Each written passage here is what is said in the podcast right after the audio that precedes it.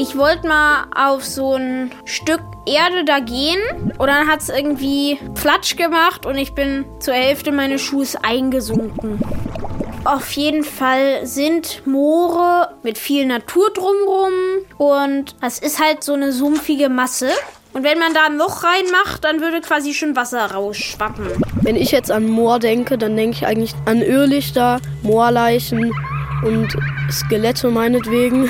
Also auf jeden Fall Nebel, auch so Geschöpfe, die irgendwie dann so nachts rauskommen aus dem Moor oder so. Menschen haben sich schon immer ziemlich viele unheimliche Geschichten erzählt über Moore. Meine Nerven, Moorleichen, Geschöpfe, Glitch und Matsch. Ah, Da habe ich mich wieder auf etwas eingelassen. Aber du stehst mir schon bei, Merle, oder? Ja, auf jeden Fall. Ja, da bin ich ein bisschen beruhigt. Also heute geht es ins Moor. Ich habe auch meine, wo sind sie denn? Ah ja, hier genau. Ich habe auch meine Gummistiefel dabei. Äh, die riecht mal schon bis hier. Kannst du vielleicht, äh, Ja, okay, ich, ich, ich stehe ein bisschen hier im Hintergrund. Äh, Hast du denn deine Gummistiefel auch dabei? ja, ganz neu und frisch. Riecht nach nichts. Sehr gut. Okay, dann mal an mit den Dingern, denn es heißt ja, Moor muss nass sein.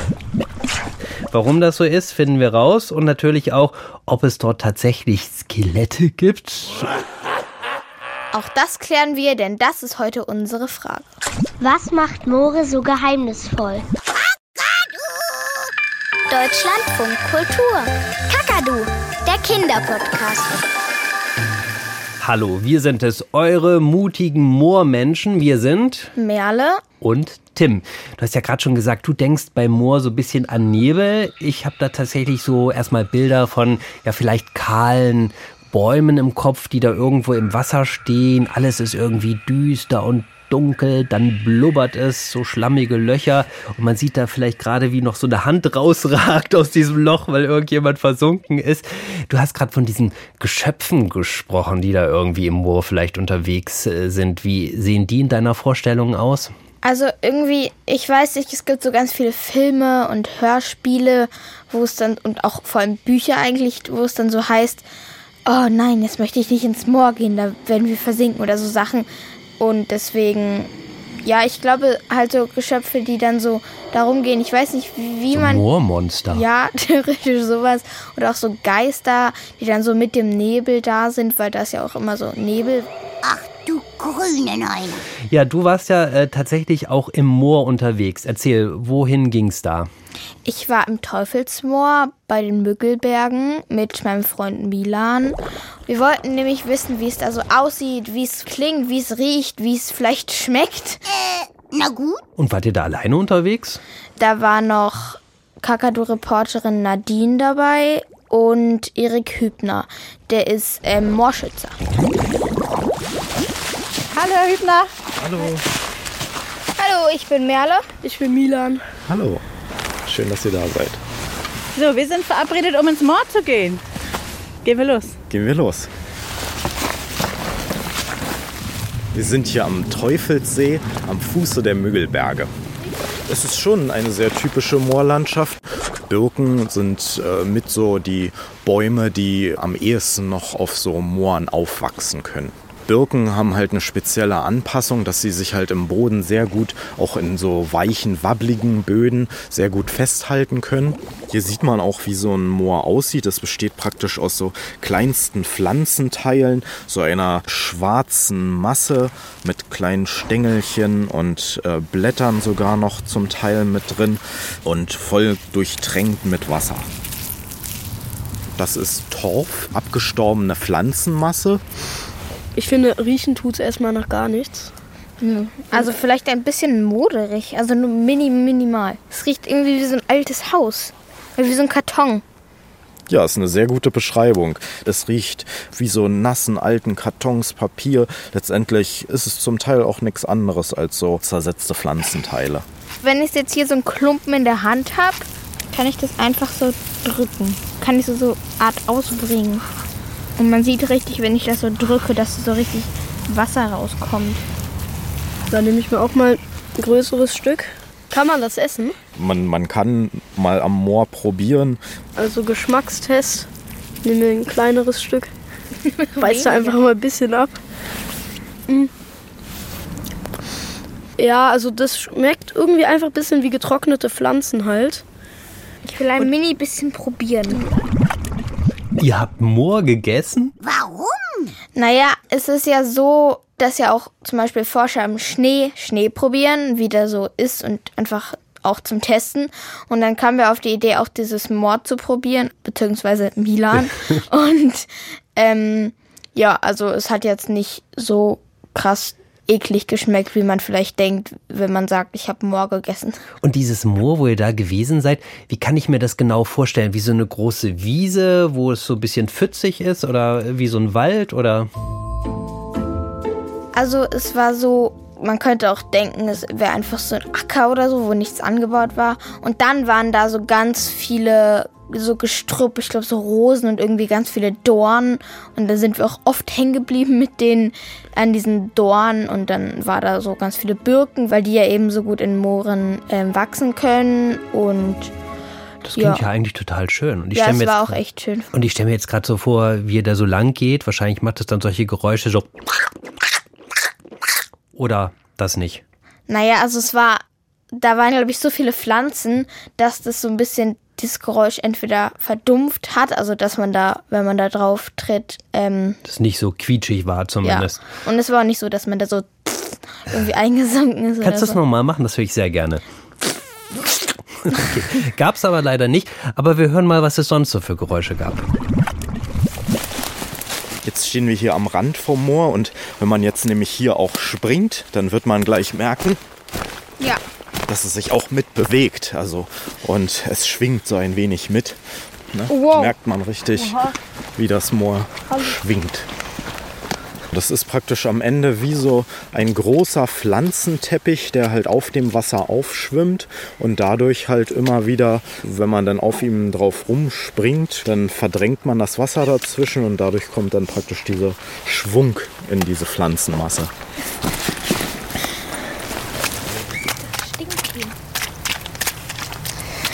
So wie das, so ein bisschen wie Schwefel oder so.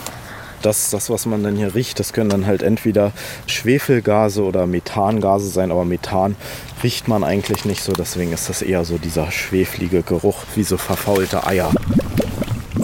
Also ich muss sagen, Respekt, ihr seid wirklich sehr gründlich vorgegangen. Ja, also anfassen, riechen, schmecken, hüpfen. Wir können ja mal eure Zwischenforschungsergebnisse so ein bisschen zusammenfassen. Ich habe hier mein Klemmbrett, Achtung, und äh, meine kleine Checkliste. Äh, da tragen wir das jetzt gleich alles mal ein. Also, wie sieht Moor aus? Birken auf Modder. Check. Wie riecht Moor? Wie so ein alter Schuhkarton. Und ein bisschen Fauleier. So ein bisschen so. Pups. Pups Ja. liegt in der Luft. Genau. Okay. Und Moor schmeckt nach Am schlecht abgewaschenen Salat. Hm, Schlecht abge... Ja, notiert. Wie fühlt sich der Untergrund an? Also mit den Füßen war es so ein bisschen Schwingung. Also das ist so geschwing. Ge Geschwingen, geschwungen, geschwungen. Ja, ja, nee, also es schwang. Wie bitte? Auf jeden Fall ist es dann so mitgeschwankt. Okay. Ja, also äh, wir halten fest, Moor schwingt und manchmal stinkt es auch. Äh, nach Pups haben wir gesagt, aber können wir doppelt aufschreiben. Check. Und was ist sonst noch wichtig? Moore sind Feuchtgebiete. Sie sind immer nass, eigentlich wie ein großer Schwamm, der Feuchtigkeit aufsaugen kann. Moore sind vor vielen tausend Jahren entstanden. Damals schmolz viel Eis und es gab viel Regen. Dort, wo das viele Wasser nicht versickern konnte, bildeten sich Seen. An deren Ufern wuchsen Pflanzen und wenn die abgestorben waren, fielen sie ins Wasser. Anders als an der Luft können sich Pflanzen im Wasser aber nicht völlig zersetzen. Deswegen verrotten die nicht auf normale Weise, sondern werden halt zu einem bestimmten Stoff, den nennt man Torf. Die Torfschicht aus abgestorbenen Pflanzen wird immer dicker und dicker und der See flacher.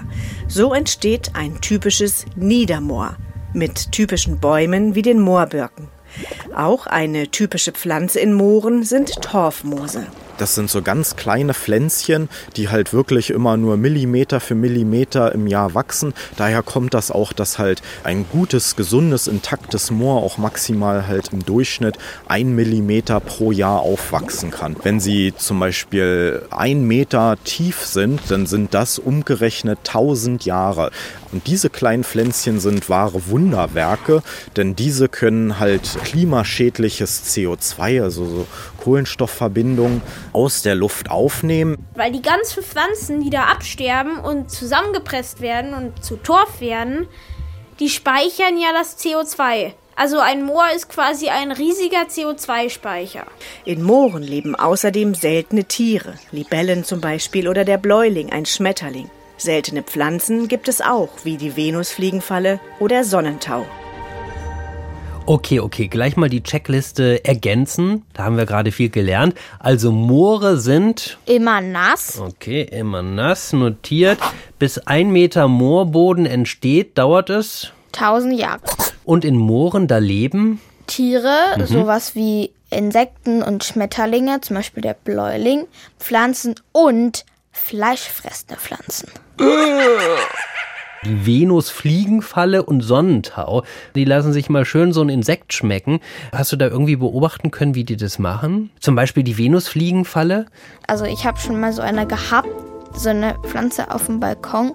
Das ist wie so eine halbe Kugel irgendwie. Eigentlich kann man sich wie so ein kleines Maul das vorstellen, Ja, oder? Also so schon. zwei Hälften, die so Ja. zusammenklappbar sind, aber meistens zumindest heimtückisch offen stehen. Ja, und dann haben die da so kleine Härchen oder Borsten oben an den Ja, Rändern. Sieht fast aus wie Zähne. Stimmt. Oder wie Barten eher bei so einem Wal. Stimmt. Und dann, wenn da irgendwie eine Fliege drin ist oder auch im Finger, das habe ich früher mal gemacht, und dann macht's Klaps und dann ist die Fliege gefangen und dann wird die verdaut von der Pflanze. Boah. Ja, und äh, das soll so sein, weil die halt da im Moor nicht genügend Nährstoffe finden. Und deshalb äh, hat die Natur das so eingerichtet, dass die sich dann quasi die Nährstoffe aus den Insekten holen. Könnte das vielleicht auch dann was mit den Moorleichen und Skeletten zu tun haben? Über die haben wir noch gar nicht richtig gesprochen. Meinst du, da haben diese fleischfressenden Pflanzen auch irgendwie äh, mit zu tun? Ähm, vielleicht könnten die nachts so wachsen, so ganz, ganz groß. Und wenn da so nachts Spaziergänger sind, dann machen die Klaps. Und das, was halt mit der Fliege eigentlich passiert, passiert dann mit einem Menschen. Nein, die Pflanzen, die sind natürlich klein und tun Menschen nichts, nur halt vielleicht fliegen, weil sie einfach Nährstoffe brauchen. Genau, und also ein Mensch ist, glaube ich, noch nie an so einem Sonnentau kleben geblieben.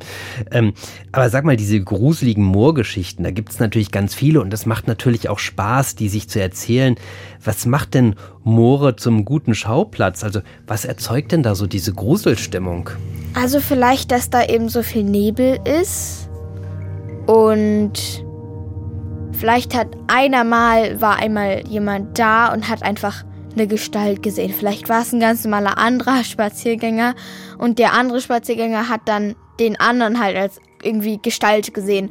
Und irgendwann, nächsten Tag, treffen die sich und erzählen, oh, ich habe im Moor eine Gestalt gesehen. Und dann sagt der andere, oh, ich auch, obwohl die sich halt nur gegenseitig gesehen haben.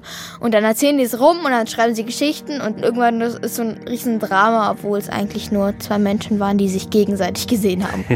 Ja, und, äh, und natürlich auch diese Namen natürlich schon von den Mooren. Ne? Also deins hieß ja zum Beispiel Teufelsmoor, dann gibt's äh, Schwarzes Moor, Wolfsbruch und all solche Namen gibt's da. Was denn dann eigentlich gruselig in deinem Teufelsmoor? Hast du irgendwelche kleinen Teufelchen gesehen? Also Teufelchen nicht. Ähm, am Ende war es dann irgendwann dunkel und wir haben uns gegenseitig so erschreckt, aber also es war nicht gruselig. Ähm, ich habe übrigens mal Erik, unseren Moorforscher, gefragt, warum es dann eigentlich so viele Gruselgeschichten über Moore gibt. Ja, Moore sind Orte, die so etwas zwiespältig sind. Es sind keine offenen Gewässer meistens und aber auch keine wirklich festen Böden. Wenn man auf ihnen läuft, sinkt man zum Teil ein, bleibt drin stecken. Deswegen sind Moore auch sehr für den Menschen nicht so Wohlfühllandschaften. Und am äh, Teufelsmoor, da war dann ja auch dieser äh, Teufelssee, wovon ich erzählt habe. Und da waren so ganz, ganz viele kleine Stöckchen und auch große, teilweise große Äste, die dann so rausgeragt haben. Und Erik hat auch erzählt, dass das vielleicht Türme von einem versunkenen Schloss sind. Ah, okay, das erzählen sich also die Leute. Am Fuße der Müggelberge liegt der Teufelssee. Wenn die Bäume des Waldes den Blick vom Turm hinunter zum See freigeben, scheint es, als würde man in ein dunkles, unheimliches Auge blicken. Die Menschen kamen schon immer ungern an diesen Ort.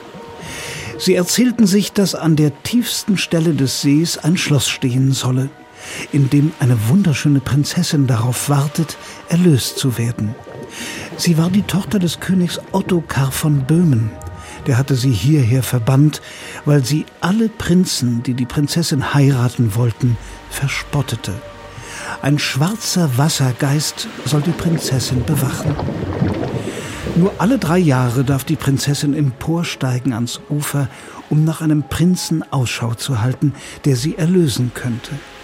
Dieser Jüngling müsste die Prinzessin dann, ohne ein Wort zu sprechen, ins benachbarte Köpenick und dort dreimal um die Kirche tragen. Dabei dürfe er sich niemals umschauen. Erst dann würde sich das versunkene Schloss mit seinen Schätzen aus den Tiefen des Teufelssees erheben. Hattest du Angst, dass du da im Moor versinkst bei eurer Erkundungstour? Nee, also wir sind echt nicht weit, aber ein bisschen vom Weg ab, so fünf Meter oder so. Und dann wurde es da auch ein bisschen nass und es hat jetzt nicht so gemacht, aber so ein bisschen so oder so. Also du bist aber nicht stecken geblieben. Nein, ich, ich hatte nicht Angst. Ich hätte vielleicht wieder Bedenken, weil ich natürlich so ein kleines bisschen, also unwesentlich schwerer bin als du und dass ich dann vielleicht so wie so ein schwerer Stein im Moor versinke. Und äh, du hast ja auch den Erik Hübner gefragt, ist das eigentlich möglich? Also kann man tatsächlich bis zu den Ohren im Moor versinken? Richtig versinken kann man im Moor eigentlich nicht, aber man kann im Moor zum Teil einsinken. Und gerade wenn man dort einsinkt, alleine ist, es dann langsam kälter wird, man nicht mehr mit eigener Kraft herauskommt, dann kann es tatsächlich zur Todesfalle werden und so sicherlich sind auch einige Moorleichen im Moor zu erklären. Moorleichen, also tote Körper. Das ist jetzt so eine Stelle, wo ich gerne eine Decke hätte, die ich mir dann über den Kopf ziehen kann. Äh, Milan und du, ihr habt euch äh, da bestimmt doch auch sehr gefürchtet, oder? Nee, also wir haben uns eigentlich gar nicht gefürchtet. Hattet ihr keine Angst vor den Moorleichen? Die sind ja gerade extra spannend. Und deswegen haben wir auch Erik Hübner gefragt. Findet man jetzt hier Moorleichen Wahrscheinlich findet man schon hier Moorleichen. Ob jetzt Menschen tief, ganz tief weit unten im Moor, man weiß es nicht, aber Tiere auf jeden Fall. Also wenn sich hier ein Reh verirrt oder ein Wildschwein verirrt, kann es schon sein, dass dann hier im Moor dann auch noch diese Tiere als Moorleichen existieren. Wieso findest du denn Moorleichen so spannend eigentlich? Es sind halt einfach Menschen, die, also sie sind ja wahrscheinlich im Moor dann gestorben und ich weiß nicht genau warum, aber auf jeden Fall sind die immer total gut erhalten. Dann kann man da halt auch meistens noch sogar die Zähne sehen. Und ich finde es ganz spannend, einfach zu sehen, wie Menschen vor meinetwegen 100 Jahren oder auch 1000 Jahren aussahen. Und sag mal, will ich jetzt wissen, warum die Menschen da gut erhalten bleiben im Moor oder ist das zu gruselig? Nein, das passt schon. Das ist, glaube ich, nicht so gruselig. Okay, dann kommt jetzt hier die Antwort. Moorleichen sind wirklich total spannend und besonders, denn sie sind in der Regel wahnsinnig gut erhalten. Sogar Haut und Kleidung sind oft noch gut zu erkennen, manchmal sogar ein bestimmter Gesichtsausdruck oder Bartstoppeln. Das liegt daran, dass ein im Moor versunkener Körper nicht durch Mikroorganismen zersetzt wird, denn die Mikroorganismen brauchen Sauerstoff und der fehlt im Moor. Außerdem machen bestimmte Bestandteile des Moores, die Gerbsäuren, die Haut haltbar. Sie färben die Haut dunkel bis schwarz und alle Haare, egal ob die mal braun oder blond waren, rötlich. Ganz berühmt wurde das Mädchen aus dem Uchter Moor in Niedersachsen. Ihr Körper wurde im Jahr 2000 bei Moorarbeiten gefunden. Forscher nannten sie später Mora. Die Forscher untersuchten den Körper mit modernen Methoden und stellten fest, Mora lebte in der Eisenzeit etwa 650 Jahre vor Christus. Sie lag also fast 2700 Jahre im Moor. Ich habe auch mal was im Moor gefunden. Jetzt sag aber bitte nicht, dass das. Nein, keine Leiche, keine Sorge. Das war, ich glaube, so ein altes Werkzeug. Genau da, wo der Daumen war, war so eine Aussparung und so. Und da waren da auch so noch so vier kleine Kerben, wo dann die anderen vier Finger halt rein konnten. Und ich, vielleicht war das echt so ein Werkzeug, wo man damit gehämmert hat oder so. Also tatsächlich doch ein spannender Ort, wo man spannende Dinge entdecken kann. Wir haben ja auch von Geheimnissen im Moor gesprochen.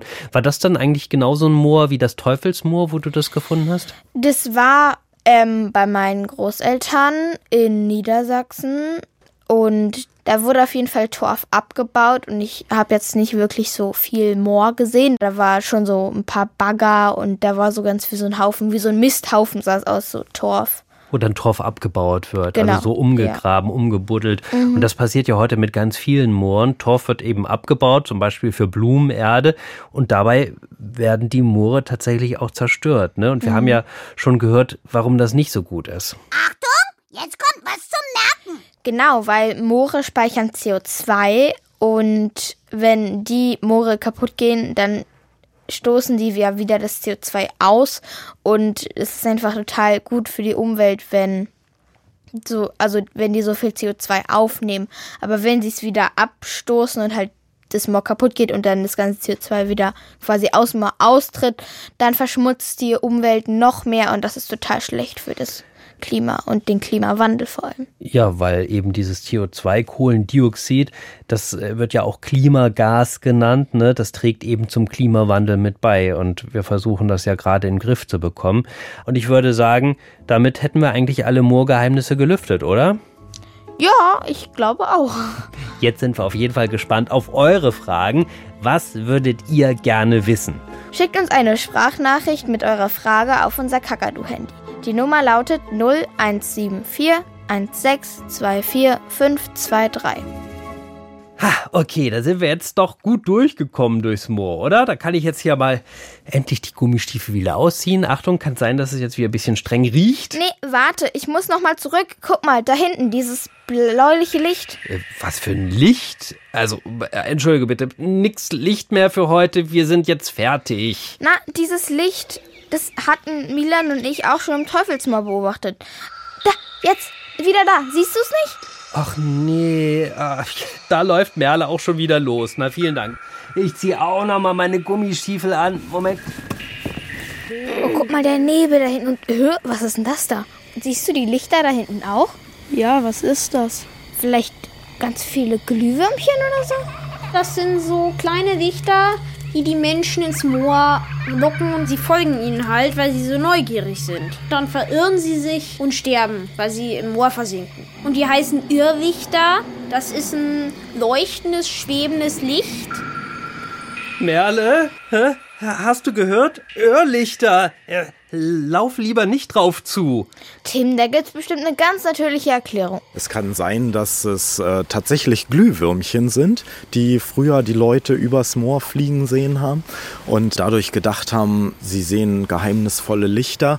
Zum anderen gibt es aber auch eine Möglichkeit, dass das Gase sind, die aus dem Moor entweichen. Dieses Methangas, das kann sich zum Teil auch über dem Moor wohl selbst entzünden und dadurch dann halt so ein flackerndes, blaues bis rot-gelbliches Licht erzeugen. Na, guck an. Alles ganz natürlich und harmlos. Ja, aber Herr Hübner war doch noch gar nicht fertig. Irrlichter sind immer noch total geheimnisvoll. Irrlichter, man weiß es bis heute nicht. Merle, wo bist denn du jetzt? Tim? Ich, ich sehe dich gar nicht. Bist du das da mit der Taschenlampe? Was für eine Taschenlampe? Ich hab keine Taschenlampe. Was? Das bist nicht du? Hallo? Manchmal spiele ich mit Tiger Mutter, Vater, Kind. Und eins ist sicher. Ich bin der beste Vater der Welt. Du, Babylein, gibt es Gespenster? Ja, natürlich, mein Kind. Was? Aber, aber das kannst du doch nicht sagen. Warum denn nicht? Ja, weil ich dann Angst kriege. Ist doch keine große Sache. Damit kommst du schon klar. Aber, aber, aber, aber, aber, aber, aber Papi, alle Leute sagen immer, dass es keine Gespenster gibt. Im echten Leben gibt es keine Gespenster. Aber jetzt spielen wir doch gerade. Und im Spiel gibt es sie. Kakadu! Der Kinderpodcast.